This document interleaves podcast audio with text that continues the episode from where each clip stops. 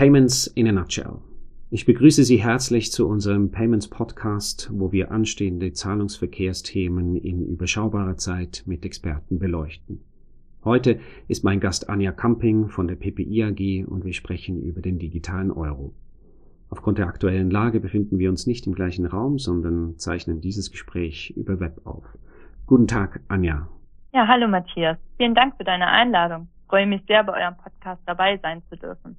Sehr gerne. Wir haben zu danken, dass du da bist und deine Expertise zur Verfügung stellst. Wir springen gleich ins kalte Wasser. Anja, was ist der digitale Euro und wozu brauchen wir den? Ja, also bei dem digitalen Euro handelt es sich um das Projekt der Europäischen Zentralbank, die möchten eine sogenannte digitale Zentralbankwährung herausgeben. Der Begriff, der hierbei gerne verwendet wird, ist Central Bank Digital Currency oder auch gerne kurz CBDC genannt. Hm, um zu verstehen, was der digitale Euro ist, muss ich etwas weiter ausholen und die Form des Geldes kurz erläutern. Also wir haben zum einen Geschäftsbankgeld oder auch Giralgeld oder auch Buchgeld genannt, bei dem der Kunde gegenüber der Bank einen Anspruch hat. Das ist also das Geld, was wir auf dem Konto bei unserer Bank haben. Und dann haben wir Zentralbankgeld. Dazu zählen Zentralbankguthaben oder auch Zentralbankreserven, zu dem nur Geschäftsbanken Zugang haben. Und es entsteht dadurch, dass Kredite gewährt werden oder auch durch den Ankauf von Staatsanleihen. Von der Zentralbank emittiert wird auch unser liebes Bargeld. In Deutschland ist es immer noch das meistgenutzte Zahlungsmittel. Die Tendenz natürlich auch durch die Corona-Pandemie bedingt abnehmend. Ich denke, in der Schweiz ist es vermutlich ähnlich. Das Bargeld existiert in physischer Form, also in Form von Geldmünzen oder auch Banknoten. Das heißt, wir als Privatverbraucher haben sozusagen nur den Zugang äh, zu Zentralbankgeld in Form von Banknoten, aber nicht in digitaler Form, sondern nur in physischer Form. Ähm, bei Zentralbankreserven, die gibt es in digitaler Form, aber da haben nur Banken Zugang. Das heißt, der digitale Euro soll Zentralbankgeld in digitaler Form ermöglichen, sprich, der wäre quasi für alle verfügbar. Im Fachjargon wird hier auch mal gerne von einem Retail CBDC gesprochen. Es betrifft also stark auch den Endkunden. Der ist aber der Meinung, dass er heute schon digitale Möglichkeiten zum Bezahlen hat, nämlich äh, PayPal, Debit und Kreditkarten. Welche Vorteile bringt denn der digitale Euro dem Endkunden nun tatsächlich? Also Bürger und Unternehmen hätten mit dem digitalen Euro Zugang zu Zentralbankgeld, was vorher nur Banken vorbehalten war. Zudem ist ein digitaler Euro, da er von der EZB emittiert wird, sicher, da er auch natürlich von der Zentralbank gedeckt wird. Wir können zwar schon heute ähm, digital bezahlen, aber die Flexibilität ist sehr begrenzt. Und beispielsweise komplexe Geschäftsprozesse können nicht umgesetzt werden mit unseren heutigen Zahlungsmitteln.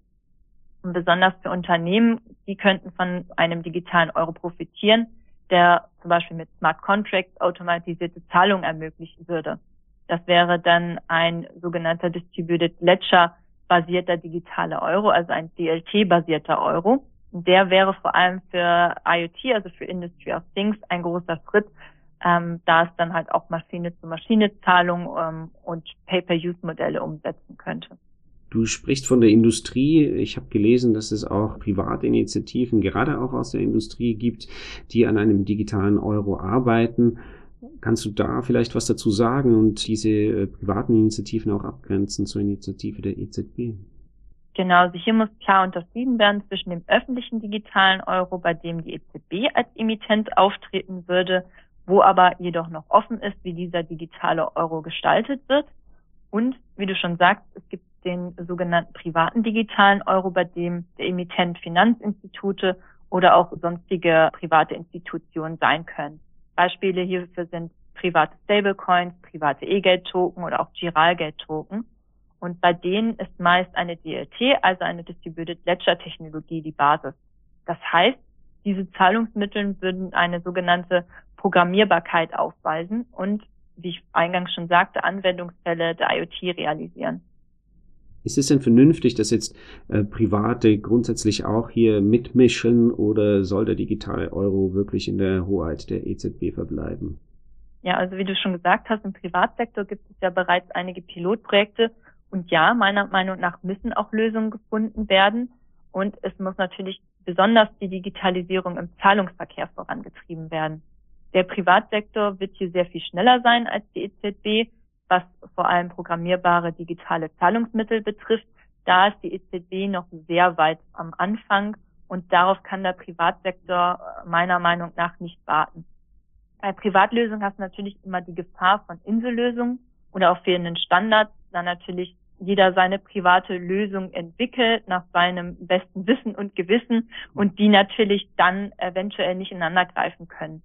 Ein digitaler Euro der EZB würde natürlich diese Standards für den Euroraum setzen, was natürlich ein durchaus großer Vorteil wäre. In der Schweiz gibt es das Projekt Helvetia von der Schweizer Nationalbank und der SIX, wo auch an einem E-Franken rumstudiert wird. Weißt du was darüber und müssen wir uns den E-Franken analog zum digitalen Euro denken?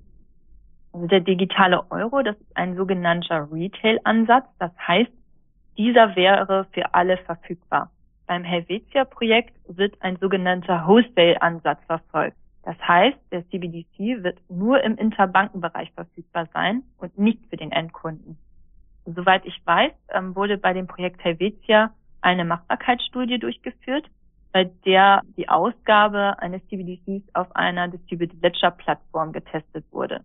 Das ist natürlich sehr viel stärker praxisbezogen als das EZB-Projekt, welches natürlich von einer Konzeptionsphase noch sehr weit entfernt ist und zumal auch die EZB noch keine Entscheidung äh, zur Gestaltungsform getroffen hat. Nur halt so viel, dass dieser dann für Bürger und Unternehmen verfügbar sein wird und perspektivisch als Zahlungsmittel eingesetzt werden soll. Du erwähnst den Euro als Zahlungsmittel. Wie würde denn die Einführung des digitalen Euros nun die Banken betreffen? Ändert sich da was an ihrer Rolle? Es ist noch sehr schwer einzusetzen, da wir noch nicht wissen, wie der digitale Euro aussehen wird.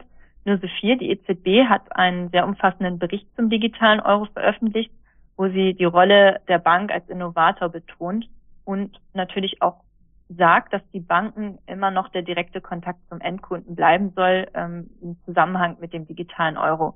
Das heißt, Banken werden hier eine sehr wichtige Rolle bei der Bereitstellung des digitalen Euros spielen. Der digitale Euro hat ja das Ziel, auch als Zahlungsmittel eingesetzt zu werden. Das würde sowohl den Einsatz am Point of Sale, also direkt an der Kasse, aber auch als Zahlungsmethode im Internet einschließen. Das heißt, Banken müssten dann geeignete User Interfaces, Apps und sonstiges bereitstellen, damit der Privatverbraucher und auch Unternehmen den digitalen Euro erstens beziehen können, aber auch zweitens äh, für Zahlungen einsetzen können. Meiner Meinung nach ist hier noch keine Eile geboten, dass Banken jetzt sofort ihre Infrastruktur umstellen müssen.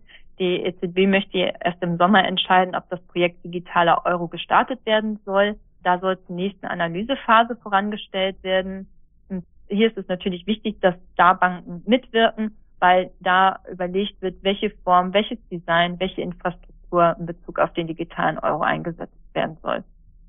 Wir sind also gespannt, wo die Reise hingeht mit dem digitalen Euro. Anja, ganz herzlichen Dank für dieses aufschlussreiche Gespräch. Ja, vielen Dank nochmal für die Einladung und ja, es hat mir sehr viel Spaß gemacht. In a nutshell. Die EZB denkt laut über die Einführung des digitalen Euros nach. Einen offiziellen Standard hierzu gibt es noch nicht, jedoch ruft das Vorhaben auch private Initiativen auf den Plan.